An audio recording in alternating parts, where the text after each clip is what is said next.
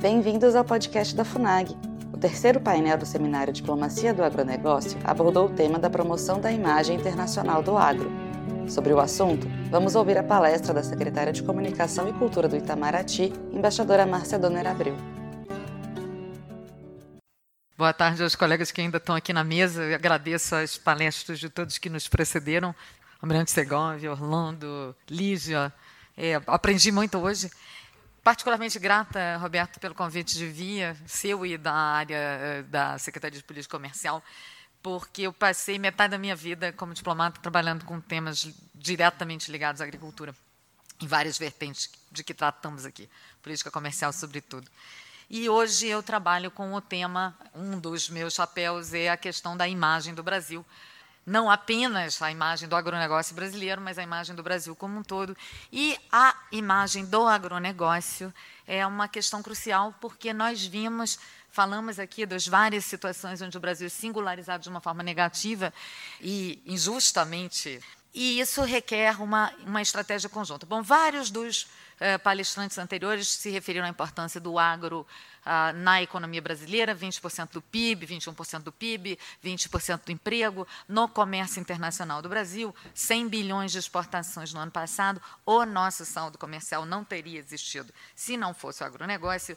Essa transformação do Brasil, né, em menos de 30 anos, de passar de um importador de alimentos para um exportador de tudo, fibra, energias renováveis, grãos, eh, insumos, enfim, uh, alimentos de uma maneira geral, proteína animal, nós somos tão fortes, é uma, um desenvolvimento extraordinário que dependeu muito de uma combinação de fatores, claro, fatores naturais, tecnologia, nossa Embrapa vai falar daqui a pouco sobre isso, espírito empreendedor do nosso produtor, modelos de negócio, integração de cadeias que a Lígia uh, tratou, e, naturalmente, apoio institucional. Uh, a promoção do agronegócio é uma clara prioridade para o governo Bolsonaro, é uma clara prioridade para o Itamaraty, que compartilha essa tarefa naturalmente com o Ministério da Agricultura e com a Apex, que é a nós vinculada.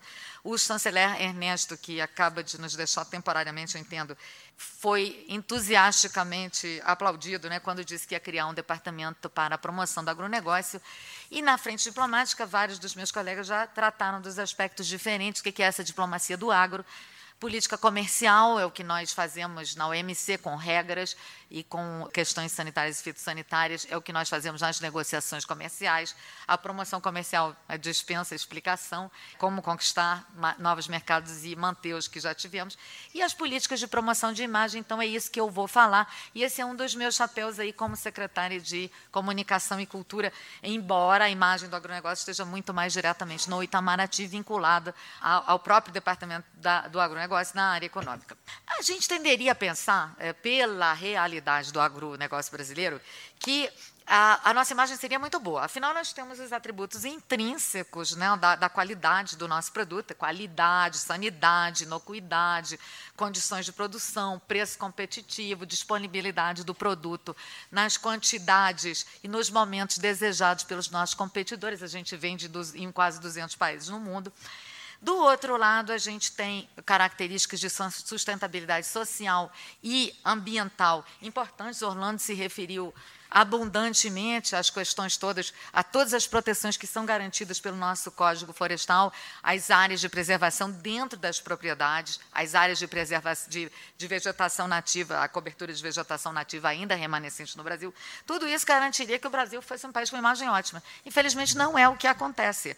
E eu acho que o nosso deputado Alceu Moreira botou o dedo na ferida, vamos dizer assim. Por que, que isso não acontece? Porque os nossos competidores não desejam que o nosso agronegócio seja percebido externamente como um agronegócio eh, de ampla qualidade e de boa imagem. Então, tudo aquilo que pode ser feito, e frequentemente de, de forma distorcida, para singularizar negativamente o agronegócio brasileiro é feito em escala quase que, vamos dizer, industrial. Vários se referiram aqui à questão da semana passada da, da cadeia de supermercados sueco, então, então eu nem vou falar sobre esse assunto, porque a própria ministra Tereza Cristina, na entrevista que concedeu ontem à noite à Globo News, explicou didaticamente a questão das nossas várias safras, de nós sermos um clima tropical, dos, dos pesticidas serem pesticidas genéricos em geral, que o, que é proibido proibido na Europa, é proibido na Europa porque é para clima tropical, não é para clima temperado.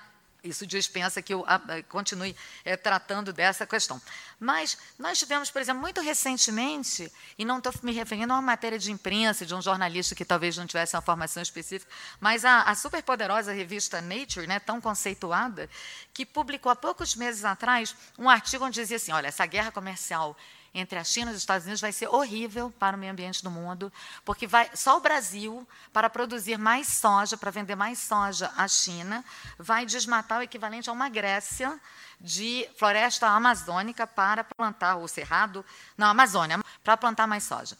Aí vai se olhar, alguns dados utilizados na pesquisa são de 2003 há 15, 16 anos atrás. Os índices de produtividade usados pelos pesquisadores são índices de produtividade que correspondem à metade dos índices de produtividade registrados nos últimos anos, não é no ano passado, nos últimos anos para a produção da soja brasileira desconsidera a pesquisa publicada na revista científica, desconsidera a queda na taxa histórica de desmatamento, que é impressionante. Há poucos dias, a ministra Tereza Cristina de novo falou no Congresso e mostrou a queda impressionante do desmatamento no Brasil entre 2004, 2003 e agora. Houve um repiquezinho em 2018, mas em relação a, ao desmatamento histórico, a mudança é fenomenal.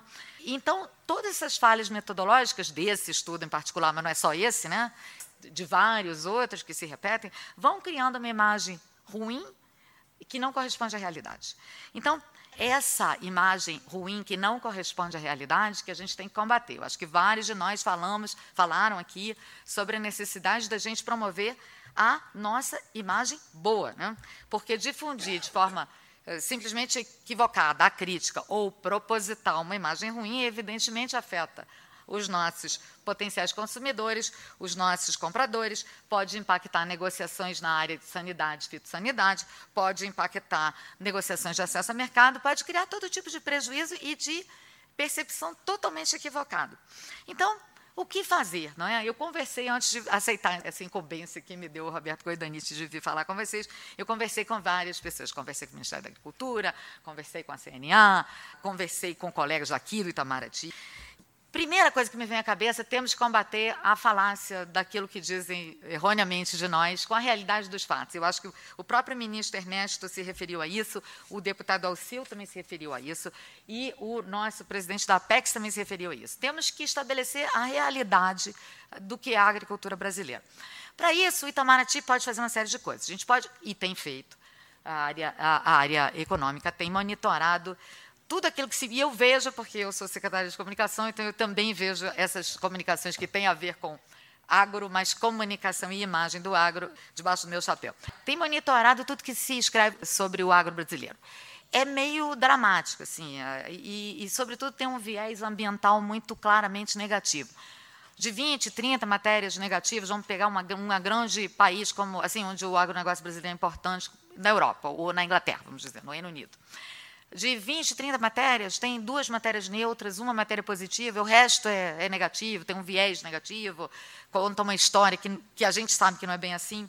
Então, como é que nós vamos tratar isso? Bom, a gente tem que ter um repertório de informação, assim, tipo uma força-tarefa de reação rápida.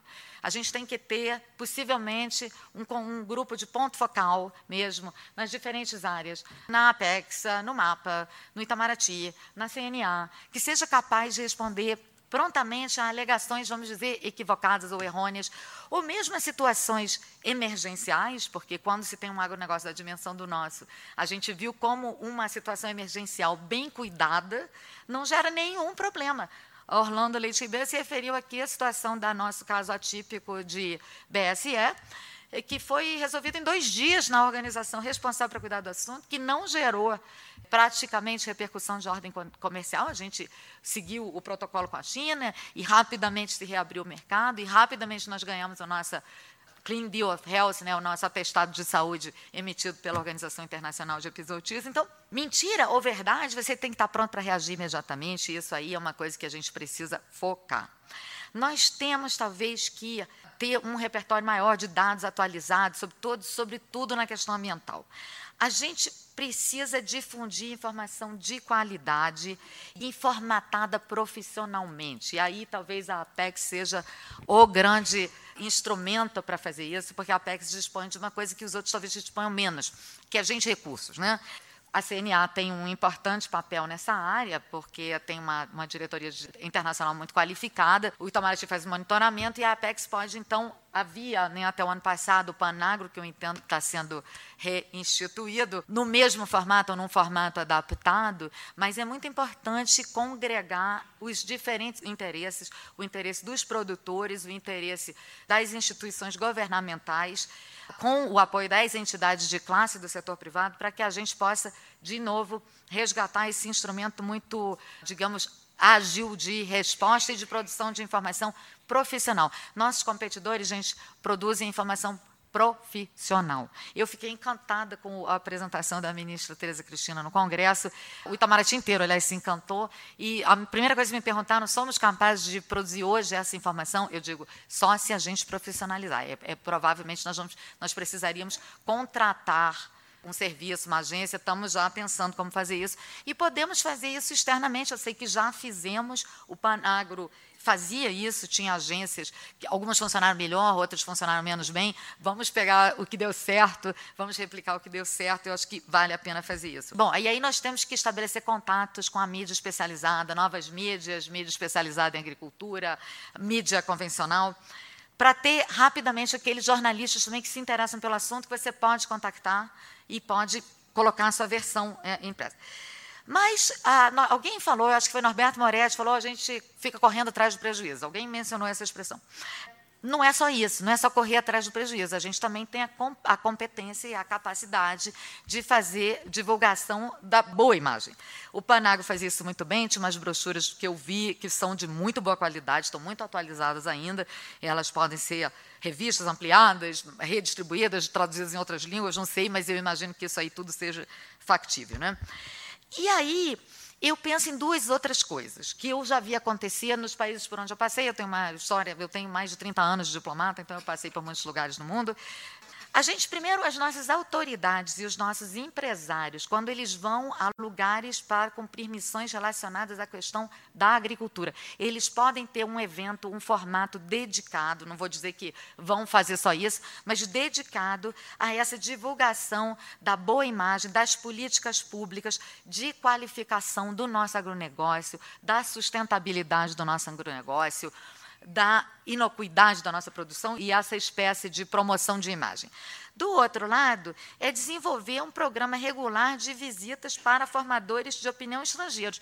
Por exemplo, quando eu servi nos Estados Unidos e cuidava de agricultura, muitos anos atrás, o maior senador, presidente do Comitê de Agricultura do, do Senado americano, ele convidava todo ano um grupo de diplomatas que cuidavam de agricultura para visitar o meio oeste americano e conhecer em loco a produção de milho, de algodão, de soja, de trigo a qualidade, a os espaços, como é que tudo era feito. Isso é super importante. Você pode fazer isso com jornalistas, você pode fazer isso com seus compradores, com seus supermercadistas. Essas ideias são só ideias tiradas assim, pensadas, né? não pretendo ter monopólio das boas ideias, mas eu acho que são algumas sugestões e a gente precisa, claro, ampliar, melhorar, aumentar, não sei se melhorar, mas aumentar nossa coordenação interagências entre os órgãos governamentais que têm diretamente competências para tratar dessa imagem do agronegócio. Isso inclui o meio ambiente, que eu não mencionei antes nas entidades do agro, porque o meio ambiente não é uma entidade agrícola, mas a imagem está quase sempre ligada. Estão desmatando no Cerrado, estão usando muito pesticida, estão desmatando a Amazônia, esse tipo de situação. Bom, o grupo de pontos focais eu já mencionei, uma estrutura de tomada de decisão rápida de imagem, não é tomada de decisão na política agrícola, que isso, evidentemente, é tomado no âmbito do Ministério da Agricultura. Mas, no caso de imagem, surgiu uma situação, digamos, particularmente negativa ou ruim, vamos responder depressa? Vamos criar um mecanismo de clearance, de acordar essa resposta de forma rápida. O competidor não espera. Ele botou no jornal, ele está contente com a repercussão negativa. Se a nossa resposta for daqui a 15 dias, o dano está feito. Então, o que, que, eu acho assim que a gente poderia fazer? É reforço e profissionalização da capacidade de, de preparar informação. Isso é uma coisa que a gente poderia, de fato, pensar no âmbito desse grupo que combina a PEX, o Itamaraty, o MAPA, essa contratação de agências locais e internacionais para a preparação de uma informação de qualidade e rapidez. Né? Porque isso, isso tudo é muito profissionalizado, vamos falar seriamente. Ah, então, a hipótese de voltar a contratar agências seria, para mim, uma coisa que é muito bem-vinda, né? que eu veria particularmente como bem-vinda.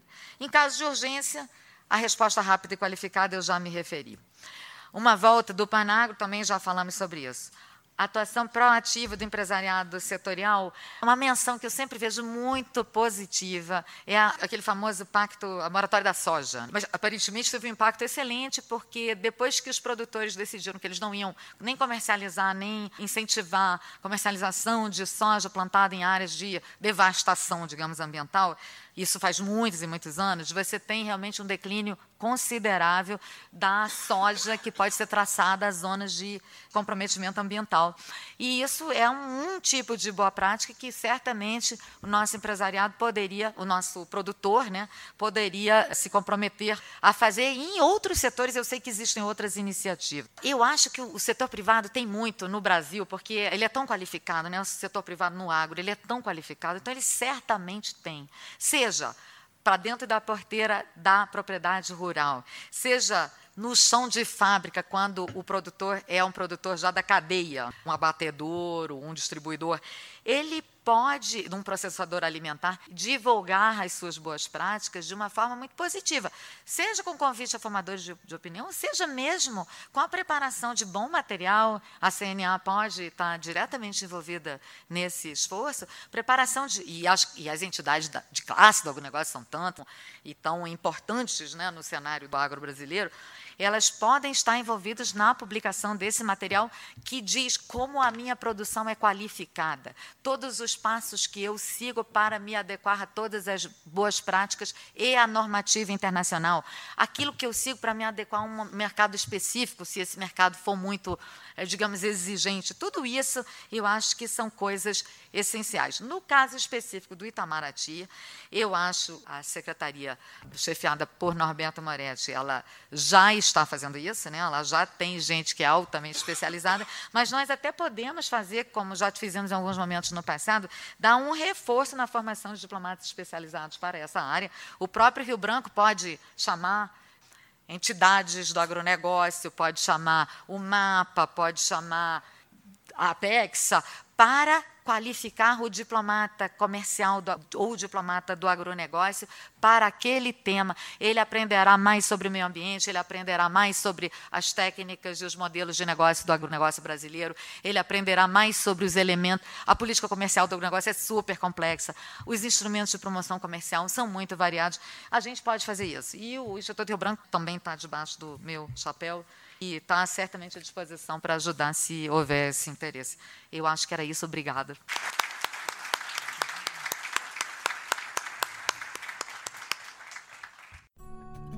Acesse o canal da FUNAG no YouTube, www.youtube.com.br FUNAGBrasil. Lá você encontrará centenas de vídeos sobre política externa brasileira e relações internacionais. Acesse também a nossa biblioteca digital, com mais de 780 volumes para download gratuito, www.funag.gov.br/biblioteca.